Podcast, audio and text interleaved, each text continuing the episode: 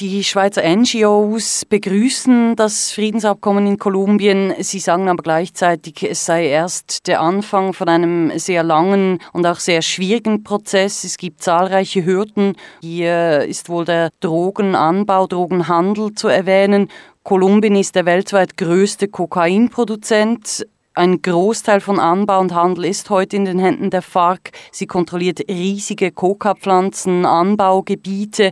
Nun ist in diesem Friedensvertrag ja vorgesehen, dass die FARC-Rebellen ihre Waffen abgeben und umgesiedelt werden in dafür speziell vorgesehene Zonen. Wer könnte denn das Machtvakuum füllen in den betroffenen Regionen? Ist hier nicht auch ein riesiges Konfliktpotenzial? Ja, durchaus. Es wird tatsächlich befürchtet, dass sogenannte neoparamilitärische Gruppierungen immer mehr davon unter Kontrolle bringen. Paramilitärs sind offiziell seit 2005 entwaffnet. Viele von ihnen haben sich aber neu gruppiert und man muss heute sagen, dass diese Gruppierungen sehr ähnliche Strukturen aufweisen wie damals die Paramilitärs. Und es ist davon auszugehen, dass genau sie eben dieses Machtvakuum auffüllen und sich auch immer mehr mit den Drogen finanzieren. Sie machen das schon heute. Es ist in vielen Regionen so, dass FARC und Paramilitärs sich das lukrative Drogengeschäft aufteilen. Manchmal bauen die einen an, die anderen verlangen Wegzoll oder umgekehrt.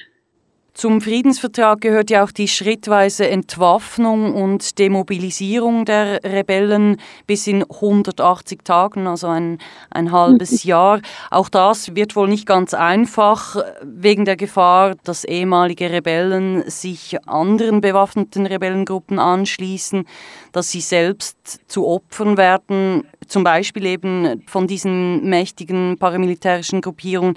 Wie schätzen Sie diese Gefahr ein?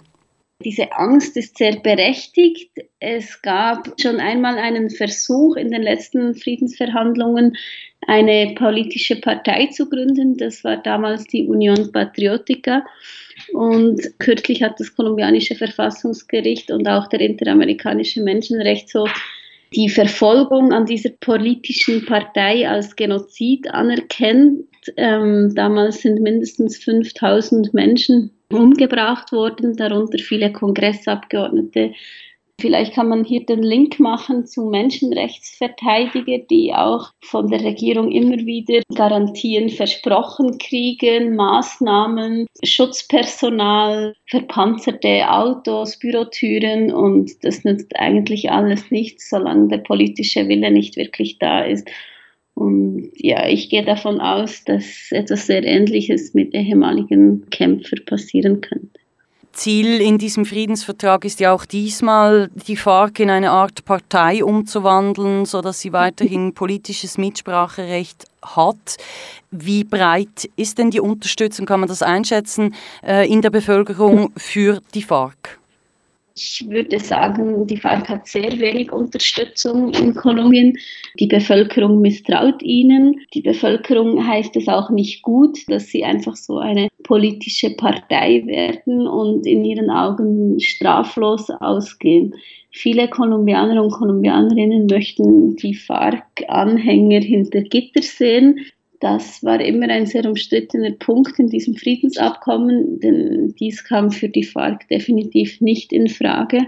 Präsident Santos hat versprochen, dass das kolumbianische Volk schlussendlich über diese Friedensabkommen ähm, abstimmen darf. Die letzte Information ist, dass dies am 2. Oktober stattfinden wird. Und dazu gab es schon diverse Umfragen.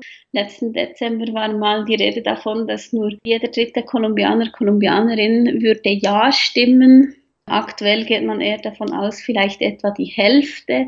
Und wenn natürlich dieses Plebiszit nicht durchkommt, dann ist die große Frage, was danach?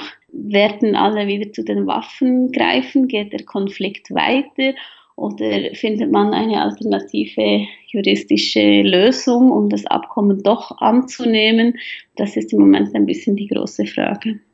Sie haben es angesprochen vorhin, dass für die Konfliktopfer, aber für die Zivilgesellschaft allgemein es sehr wichtig ist, dass eben Massaker, Vertreibungen, Vergewaltigungen und so weiter, dass all diese Verbrechen aufgeklärt und wenn möglich auch bestraft werden. Die ganze Frage der Gerechtigkeit, der Vergangenheitsbewältigung, wo steht die? Also gibt es da irgendwelche Pläne, mit Hilfe internationaler Expertenkommission das aufzuarbeiten oder ist dort äh, noch alles sehr offen? Wahrscheinlich beides. Es gab bereits diverse Initiativen. Dennoch würde ich sagen, es ist alles noch sehr offen.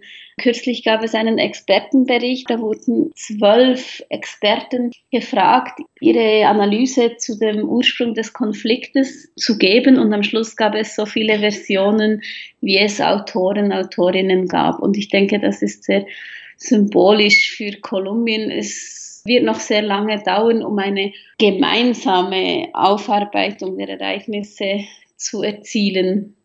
Laut Medienberichten wurden bei der Ausarbeitung des Friedensabkommens, also bei den Verhandlungen, wurde die Zivilbevölkerung vergleichsweise sehr stark mit einbezogen. Würden Sie dem zustimmen? Ja, ich würde dem insofern zustimmen, wenn man das international vergleicht. Es wird immer wieder gesagt, dass noch kein Friedensabkommen auf der Welt sich so bemüht hat, die Zivilbevölkerung einzubeziehen. Tatsächlich sind fünf Delegationen an je zwölf Opfer nach Kolumbien gereist, Opfer von den FARC, Opfer von Paramilitärs, Opfer vom Staat. Und es gab so eine Plattform, da konnte die Zivilbevölkerung Vorschläge darlegen. Da war kürzlich die Rede, dass da 1500 Vorschläge eingegangen sind. Dann ist es der Zivilbevölkerung auch immer wieder gelungen, so kleine Räume am Friedenstisch zu gewinnen, zum Beispiel die Frauen Organisationen haben sehr viel Wert darauf gelegt, dass das Thema Gender mehr Einfluss hat. Die Regierung hat dann ein oder zwei Jahre nach Beginn der, der Verhandlungen zwei Frauen gesandt. Es gab eine Untergruppe zum Thema Gender. Das sind alles gute Vorstöße. Was immer noch ungeklärt ist, würde ich sagen, sind zwei Sachen. Zum einen, inwiefern das auch tatsächlich alles in die Abkommen eingeflossen wird und noch viel wichtiger ist dann die Frage, wie wird das alles umgesetzt und ist dies im Sinn der Zivilbevölkerung? Das Friedensabkommen ist nun vorerst mal auf Papier. Wie groß schätzen Sie die Chancen ein, dass auf das Abkommen dann tatsächlich auch Frieden folgen kann in Kolumbien? Also ich würde einerseits sagen, die Frage ist, was für ein Frieden wir von Seiten des Friedensförderungsprogramms und auch allgemein die kolumbianische Zivilgesellschaft und NGOs legen sehr viel Wert darauf, dass ein Frieden mehr ist als das Schweigen von Waffen. Wir erachten deshalb das Abkommen als ein sehr erfreulicher Schritt. Ich denke, es ist so die Türe, die geöffnet werden kann für eine friedlichere Zukunft dies ist aber ein sehr langer Weg und es stehen noch sehr viele Herausforderungen an. Allen voran gibt es ja in Kolumbien auch eine kleinere, aber dennoch nicht zu verachtende Guerilla-Gruppe, die ELN. Da gibt es Vorlaufrunden.